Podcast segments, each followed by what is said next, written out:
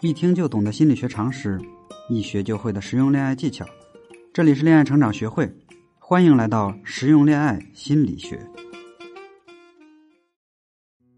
各位亲爱的朋友们，大家好，欢迎收听本期节目，我依旧是你们的广思老师。一场疫情让我们绝大多数时间都被困在家中，有人就利用了闲暇之际，立了 N 条计划和 flag，比如今年要读完五十本书，暴瘦二十斤等等。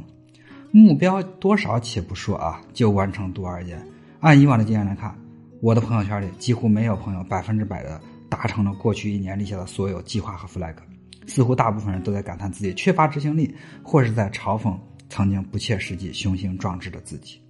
其实啊，这个现象非常普遍，大部分人都在经历这样的轨迹：年初的时候踌躇满志，全年都在混吃等死、间歇性努力，到年末悔不当初。日复一日的自我否定，便造成了如今的现状。工作碌碌无为，情感充满坎坷，人生和外表的不如意。原因究竟出在哪里呢？今天我想和各位分享一下心理学当中的一个理论——飞轮效应。飞轮效应指的是，为使静止的飞轮转动起来，一开始必须使很大的力气推，反复推，每转一圈都很费力。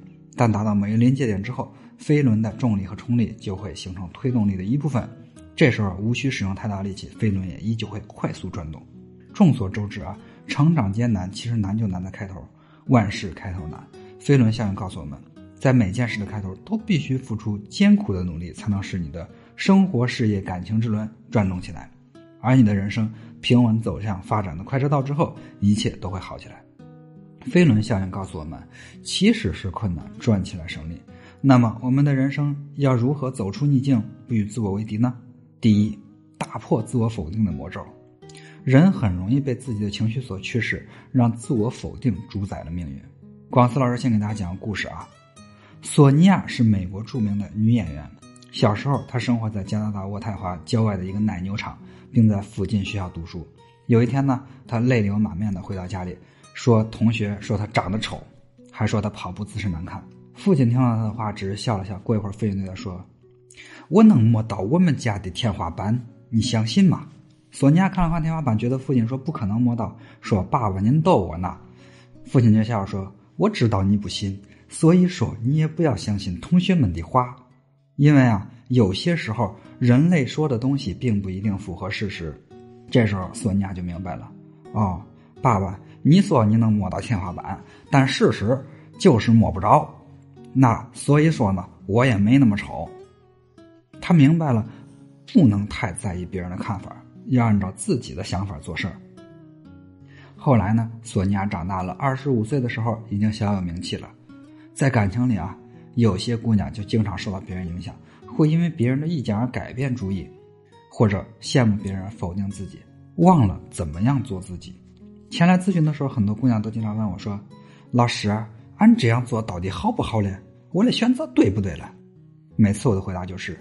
做你自己就好。其实啊，最好的选择就在你心里，最好的个性就在你身上。你何必舍近求远，非要从别人那寻找答案呢？或许别人的意见和建议没有错，但是既然是你认准的事儿，就坚定去做吧。不要被自己的情绪所驱使，也不轻易受到别人干扰。第二，修正动机，自我接纳。有人说，一味的取悦别人，就是低价值感人群的自欺和自伤。无论工作、生活还是感情，可能会一塌糊涂。自欺的人以为幸福都是别人给的，一定要靠取悦别人才能博得感情；自伤的人在取悦别人的时候，完全忽略了自己的感受，从而伤及到自己内心。这两种人正是缺乏自信的表现。换句话说，一个不自信的人，其实就是对自己不够接纳的人。接纳从哪儿来呢？我们可能要从原生家庭说。对一个孩子来说，父母就是全世界。在父母无条件的爱的滋养下长大的孩子，认为世界是安全的，父母是爱我的，我是足够好的，于是自信就建立了。可是反过来，自信就建立不了，就要想我必须讨好别人。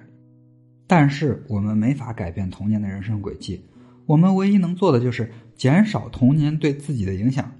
大家都知道，我们做任何事情都是有动机的，这个动机呢，分为内部动机和外部动机。打个比方啊，我的学员小曼。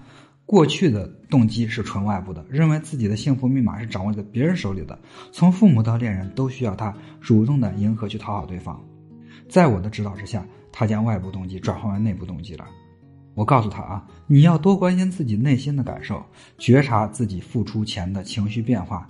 你要问自己是不是真的快乐，还是对童年强迫性的重复？只要能分辨出这两点区别，就能结束取悦并尊重接纳自己。小曼最后终于做到了。有本书啊，叫《为何家会伤人》，里面说过，父母都说爱孩子，但并不懂得如何爱孩子。因此，在大部分人的成长过程当中，或多或少会受到一些来自家庭的伤害。童年里，我们无力改变什么，但成人之后，如果我们觉察到自己的痛苦来自父母的影响，我们就可以终止对自己的不满和指责，用自己的力量来疗愈和改变一切。对于人际关系中的取悦和卑微的部分，我们要从童年的阴影中慢慢剥离出来，通过觉察情绪、调整认知、修正动机，来完成对自我的接纳。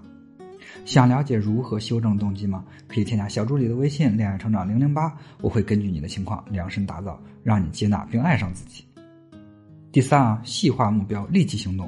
比如拿读书这件小事来说，今天加班太累了，不想看书了；明天回家太晚了，不想看了。久而久之，就彻底放弃了。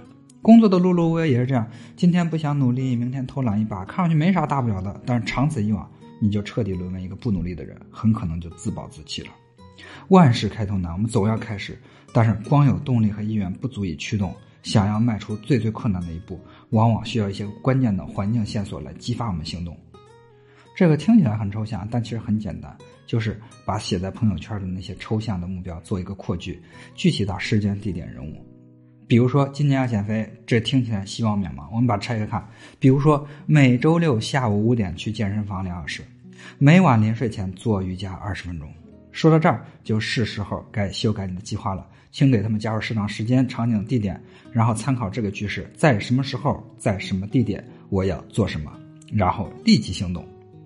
丘吉尔说过一句话：“不要浪费一场危机。”接下来的时候，请不要再浪费光阴，好好修正自己。久而久之，你肯定能够见证到一个非常优秀的自己。所以，祝各位明年此时能够在朋友圈里回顾，骄傲的写下二零二零年的计划，百分之百的完成。好了，具体要怎么做，请添加小助理的微信“恋爱成长零零八”，让我手把手教你，一点一点完善自己吧。今天的节目就到这儿了，感谢大家对广思老师的支持，也欢迎把我们的节目分享给身边更多的闺蜜和朋友。想要获取文字稿的，请搜索公众号“高情商心理课堂”获取。我们下周再见。